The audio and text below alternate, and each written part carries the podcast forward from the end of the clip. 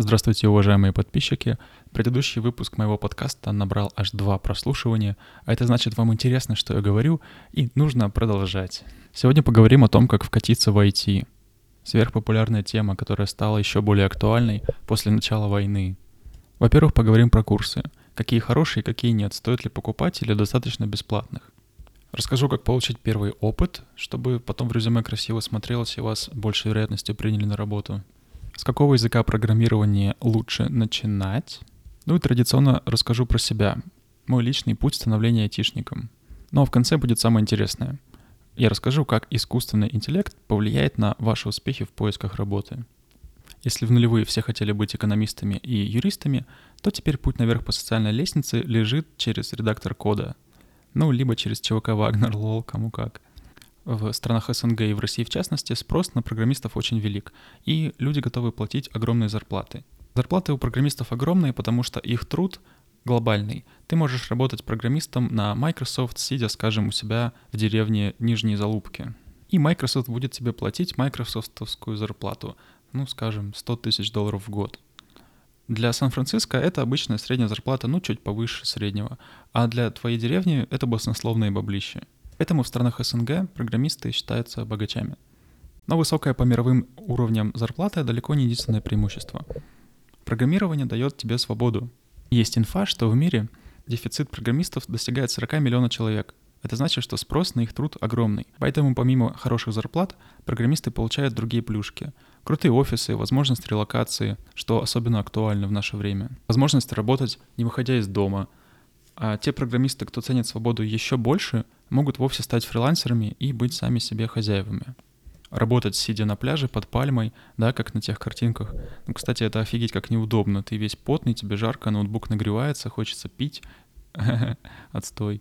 Ладно, Саша, я так все без тебя это знаю. Все круто, я готов. Давай рассказывай, как вкатываться. Вкатываться лучше в юном возрасте, когда у тебя есть много сил и времени. Но если ты 30-летний дед с рахитом, еще не все потеряно. На первый взгляд кажется, что самый простой способ вкатиться — это купить курсы. У курсов есть одно огромное преимущество — это нетворкинг. На курсах вы познакомитесь с будущими коллегами и потенциальными работодателями. Это очень круто и очень ценно, за это можно заплатить. Также некоторые продолжают учиться просто потому, что они заплатили за курсы. На кого-то это работает, на меня лично такая мотивация не работает. Что касается знаний, ну, на курсах они не самые актуальные. Я все-таки рекомендую учиться самому. Так гораздо интереснее, потому что ты сам можешь выбирать источники информации. Сегодня настроение послушать подкаст, например, мой, завтра посмотреть видео или почитать что-то, ну а сегодня хочешь попрактиковаться. Благо информации в интернете огромное количество, на русском языке, на английском, что хочешь. Если вам нравится, когда вас ведут за ручку, как в школе, рассказывают, что делать, возможно, курсы подойдут вам лучше. Сразу отметайте всю маркетинговую мочу типа Skillbox. Они просто делают бабки, спекулируют на вашем желании вырваться из бедности. Проведите простой тест. Зайдите на сайт курса и поскрольте его, просто почитайте. Какое у вас возникло ощущение? Если вы считаете, что после курса вам сразу дадут job-offer с зарплатой 200 тысяч рублей, ну, поздравляю, вас обманули. Из нормальных курсов я порекомендую только Яндекс Практикум и Hexlet. Важно понимать, что бумажки о прохождении курса недостаточно, чтобы вас взяли на работу. Нужно наводить суету, быть проактивным, что-то делать. Есть два простых способа, как можно получить опыт до официального трудоустройства и, соответственно, дополнительные очки на фоне других кандидатов. Первое — это делать свои проекты. Если вы изучаете какой-то язык программирования, попробуйте придумать себе фейковую задачу и закодить что-нибудь. Это может быть какой-то совсем базовый инструмент, например, калькулятор или приложение To-Do List. Чем сложнее и креативнее, тем лучше. Если у вас будет реальная задача, например, хочу закодить свой интернет-магазин, вам будет гораздо интереснее обучаться — Второй способ — это помочь кому-нибудь решить задачу. Нужно зайти во все чаты, где обитают программисты, веб-мастера, маркетологи, и прямо сказать «Я начинающий программист, ищу задачку, готов выполнить ее за символические 500 рублей». Должен сказать, что общение, нетворкинг — это ключ к успеху. Заводите друзей в IT-тусовке. Так вы не только получите шанс получить работу или стажировку, но и больше узнаете об индустрии в целом, поймете, какие есть направления, куда можно развиваться, где у вас пробелы, что актуально, а какие технологии уже не изучают. Самый крутой способ — это завести знакомство в реале. Личное знакомство даст гораздо больше, чем просто переписка по интернету с незнакомцем. Погуглите мероприятия, конференции в вашем городе. Если вы живете в Москве, Питере, Новосибирске, Екатеринбурге, то там постоянно такие проводятся. Если вы житель маленького города, то соболезную. Чаще всего такие конференции бесплатны, потому что организаторы хотят привлечь как можно больше программистов. Программисты обычно застенчивые, никогда не знакомятся первыми, кучкуются где-нибудь в уголке. Но если к ним подойти и вежливо представиться, то они с радостью с вами подружатся. Расскажу один лайфхак, как можно очень быстро познакомиться с большим количеством людей на конференции. Люди охотнее идут на контакт с тем, кого они уже знают. Хотя бы примерно где-то видели в интернете или на улице. Так вот, делаем такой трюк. Когда спикер заканчивает свою речь, первым поднимаем руку и задаем вопрос. Фишка в том, что поднять руку нужно сразу, даже если вы еще не знаете, что спросить. Пока вам передают микрофон, у вас есть 10 секунд, чтобы придумать вопрос. Этого вполне достаточно, потому что главная фишка моего трюка в том, чтобы вопрос был максимально тупым. Спикер никогда не скажет вам в лицо, что за тупой вопрос, лол, давайте следующий. Спикер постарается интересно ответить на любой вопрос. Поэтому не бойтесь спрашивать. Так в чем же суть трюка? Вы задаете вопрос, и все внимание зала приковано к вам. Все смотрят на ваше лицо. Теперь в следующий раз, когда вы подойдете к программистам, вас уже будут узнавать. Возможно, даже запомнят ваше имя. С вами будут охотнее знакомиться, потому что вы уже как бы свой человек, вас уже видели. Ну так работает маркетинг. Нам тысячу раз показывают рекламу Кока-Колы, и для нас это становится родным брендом. Мы уже без усилий его выбираем. Вторая фишка этого трюка в том, что сам спикер вас запомнит. А спикер — это обычно публичное лицо, у него много друзей, это такой социальный хаб. И если с ним познакомиться, то через него можно выйти на много очень интересных людей в индустрии. И вот этот навык строить социальные связи очень сильно и помогает в любой индустрии, в любой сфере деятельности. И если бы я сегодня вкатывался в IT, я бы, наверное, вообще не учил ни строчки кода, а сразу пошел бы на конференции и знакомился с людьми. Все, что бы я им говорил, я хочу вкатиться в IT, с чего лучше начать. Если вы хорошо умеете заводить друзей, вам помогут, расскажут, возможно, даже прямо сходу дадут какую-то стажировку. Собственно, у меня это работало в обе стороны. Когда я только начинал, я приходил на конференции и слушал эти дурацкие доклады. Я вообще ни слова не понимал, просто сидел с умным видом. А потом со всеми знакомился. Так в гардеробе я случайно познакомился с Андреем Ситником. Это суперзвезда в мире open source. А когда я уже подрос и окреп, я сам так нашел себе стажера. Просто на конференции стоял в курилке, обсуждали что-то, и там подошел чувак и говорит, я ищу стажировку. Я ничего не умею, но очень хочу работать. Нам тогда как раз нужны были ручки на простые задачи, и мы его взяли. Курсы, да, хорошо, знакомство, окей, понятно. Да, а с чего начинать? Какой язык программирования нужно учить? Языков программирования и сферах применения огромное количество. Сайты, мобильные приложения, сервера, железки, роботы, медицина, блокчейн. Говорят, питон простой, с него лучше начинать. А Java вроде как один из самых распространенных в мире. Еще говорят, HTML очень важно знать, но, но это вроде как не язык программирования, зачем он вообще? Столько всего, и непонятно, что изучать. И на этот вопрос вам никто не ответит. Вы не узнаете, что вам интересно, пока не попробуете. А как попробовать, если вы вообще ничего не знаете? Я предлагаю такой способ. Начать с чего-то простого и дальше смотреть, куда эта вся ниточка приведет. Попробуйте изучить питон. Это довольно популярный язык, очень простой, его даже в школах преподают, но одновременно очень сильный. Его используют, например, в machine learning очень активно. Я тоже его использую в своих проектах. Изучая питон, вы изучите базовые понятия программирования. Переменные, циклы, условия, функции, классы, базовые алгоритмы. Поняв, как программировать на питоне, вы потом сможете переключиться на любой язык. Да, там будут свои особенности, свой синтаксис, но вы уже будете уметь программировать. И освоение каждого нового языка у вас будет занимать 10 раз меньше времени. Это как с испанским. Если вы хорошо говорите на английском, то выучить испанский у вас не составит большого труда. Если питон вам кажется слишком сложным, как, кстати, было в моем случае, я скачал книжку по питону, я вообще ничего не понял, то попробуйте начать с HTML. HTML — это язык разметки не язык программирования. С помощью HTML программисты описывают, что лежит на сайте. Заголовок, картинка, видео. Не то, как они работают, не логику, а контент, что расположено. Это называется декларативный язык. В HTML гораздо меньше понятия абстракции, и его реально можно освоить за неделю. Освоите HTML, попробуйте сверстать базовый сайт. Ну, например, свой персональный сайт свое имя, фотографию и то, чем вы занимаетесь. Когда наскучит, двигайте чуть-чуть дальше, погуглите, что такое CSS. CSS — это тоже декларативный язык. Он позволяет описывать то, как выглядят объекты на странице. Например, если это заголовок, он какого цвета? Черный, зеленый. Если это картинка, то какая большая, маленькая. CSS тоже очень простой, можно базово освоить за неделю. Но вот спустя две недели вы уже сможете сверстать свой первый сайт. Все, практически вкатились в IT, вот-вот, сейчас все почти скоро будет зарплата 200 тысяч, ребят. Ладно, шучу, конечно, это совсем базовые шаги. Но именно эти базовые шаги позволят вам начать. Да, самое сложное — это именно начать. Когда вы начали уже этот клубок распутывать, вы примерно понимаете, в какую сторону можно подвигаться, какие вопросы задать, что еще погуглить, чем поинтересоваться, куда углубиться. Да, когда вы начинаете с чистого листа, непонятно за что зацепиться. Когда у вас уже есть первая строчка книги, дальше уже есть материал, над чем работать, как это раскрутить. Расскажу три истории, как вкатывалось три разных человека. Первый — это я. Я учил программирование в ВУЗе после пар, Ну, просто потому что пары мне очень не нравились, и я понимал, что нужно что-то делать, куда-то двигаться. Вторая история моего кореша, он тоже учился вместе со мной, и тоже понимал, что что-то не так. И видя, как я вкатываюсь в IT, решил последовать моему пути. И третья история моего друга, который работал в колл-центре на техподдержке, его тоже что-то не устраивало.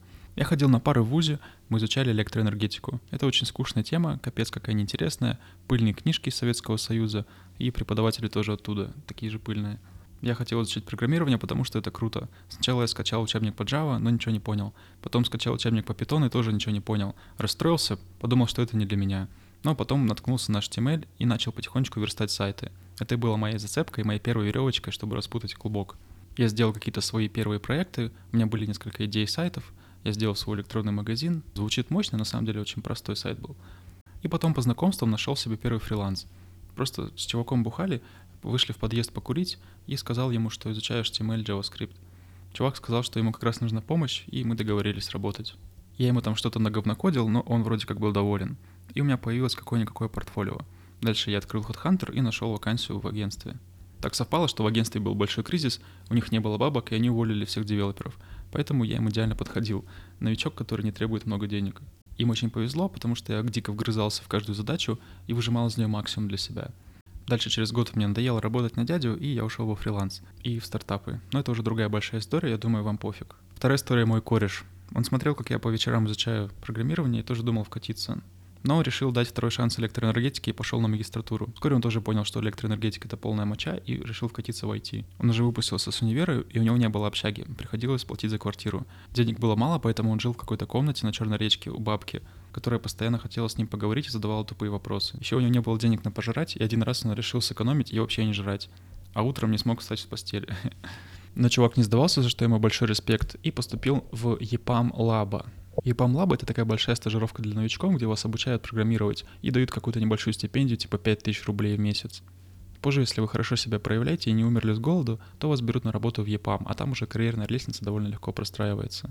Сейчас мой друг работает в большой компании и зарабатывает около 6 тысяч долларов в месяц. Второй кураж, как я говорил, работал в колл-центре. Это был полный отстой. Он начал изучать программирование по вечерам после работы. Когда понял, что у него не хватает сил, уволился. Это был полный трэш, потому что он возложил все свои финансовые обязательства на свою девушку. У них постоянно были скандалы, и она говорила, какого фига ты не работаешь, что вообще происходит. Но чувак гнул свою линию, говорил, так, малая, потерпи еще немножко. И через полгода каждодневной забрежки full time он стал уверенным новичком и быстро нашел работу. Сейчас он тоже успешный программист и переехал в Европу со своей девушкой. Давайте подытожим, что мы сегодня услышали, и перейдем к завершающей самой интересной теме — искусственный интеллект, и почему он вам не позволит вкатиться в IT, лол. Вкатываться в IT сложно, по большей части потому, что ничего не понятно. Но если вы уцепитесь за какую-то конкретную технологию и начнете ее раскручивать, вам будет понятно, откуда ноги растут. Я предлагаю Python, ну, либо если вы такой же тупой, как я, то HTML. Знакомство и друзья в IT помогут вам понять, что происходит в индустрии, какие есть потенциальные работы и стажировки. Курсы могут быть полезны, но не дайте разводилам себя развести. Берите проверенные курсы от Hexlet или Яндекс Практикум. А лучше пробуйте добыть информацию самому. Это очень полезный навык для любого программиста. Как что-то гуглить и узнавать. Учиться лучше в молодом возрасте. Но если вы старый, еще не все потеряно. Правда, будет очень сложно. Если будете проактивным, искать новые знакомства, рассказывать про свой путь становления программиста в своем телеграм-канале, на каких-то блогах, ходить по выходным на конференции, читать книжки, смотреть подкастеров, слушать ютуберов и максимально погрузить себя в эту среду, вы постепенно будете развиваться, даже незаметно для себя. Ну и пусть не через полгода, пусть не через год, но через 2-3 года вы сможете стать уверенным начинающим программистом. А теперь, друзья, плохая новость. Искусственный интеллект. Я на самом деле не хочу вас пугать но хочу максимально проинформировать, чтобы вы понимали, что происходит в этой области. Ушлые продавцы курсов вам никогда об этом не расскажут, так что послушайте Сашу. Искусственный интеллект развивается уже очень давно, с прошлого века. Но к 2023 году искусственный интеллект развился до такого уровня, что может писать код, качество превосходящий код среднего программиста. Искусственный интеллект — это все еще очень новая технология. Люди пока до конца не понимают весь его потенциал, и я в том числе. Я проводил опрос в Твиттере, и лишь 10% программистов считают, что искусственный интеллект заменит их на работе, а 90% сказали, что это пока невозможно. Но они еще сами не знают, что их ждет. Наш директор провел интересный эксперимент. Он зашел в чате, где сидят технические директоры, и сказал, чуваки, искусственный интеллект может сделать работу лучше вас. Конечно, все встали на дыбы и начали его хаять. Тогда он сказал, чуваки, просто отправьте мне ТЗ вашей последней задачи, которую вы считаете, что искусственный интеллект сделать бы не смог. Один чувак отправил ему описание своей задачи, она была довольно сложная, и наш директор использовал искусственный интеллект, чтобы ее решить. Он отправил решение этому программисту, и тот сказал, да, действительно, искусственный интеллект может делать работу лучше меня. Я потратил на эту задачу два дня, ты сделал ее за 15 минут. Сдаюсь. Особенно хороший искусственный интеллект в простых задачах. Где нужно придумать новый алгоритм или что-то креативное, искусственный интеллект пока не достает до человеческого уровня. Но с простыми задачами он легко справляется. Проблема для тебя, дорогой слушатель, как раз в том, что 90% работы среднего и начинающего программиста — это именно простые задачи. Именно с ними искусственный интеллект будет справляться лучше, чем человек. А точнее, уже справляется лучше. И я предлагаю тебе два способа, как ты можешь использовать это в свое благо. Первое — это изучить основы искусственного интеллекта, а точнее то, как работает GPT и Language Models. Это поможет вам не только быстрее и лучше обучаться, но и уже сейчас использовать силу искусственного интеллекта для написания своих программ. В будущем, когда вы будете составлять резюме, вы укажете, что у вас есть опыт работы с искусственным интеллектом, и вы готовы привносить его пользу в компанию, в которой будете работать. Второй путь, который я вижу для начинающего программиста, это делать акцент в обучении на тех инструментах, которые ставят искусственный интеллект во главу угла которые сделаны таким образом, чтобы работать с искусственным интеллектом вместе. То есть сейчас искусственный интеллект лишь помогает, это ассистент, помощник. Вы все еще пишете код на питоне или HTML, а искусственный интеллект лишь сокращает время, которое вы тратите на написание кода, например, в 2-3 раза.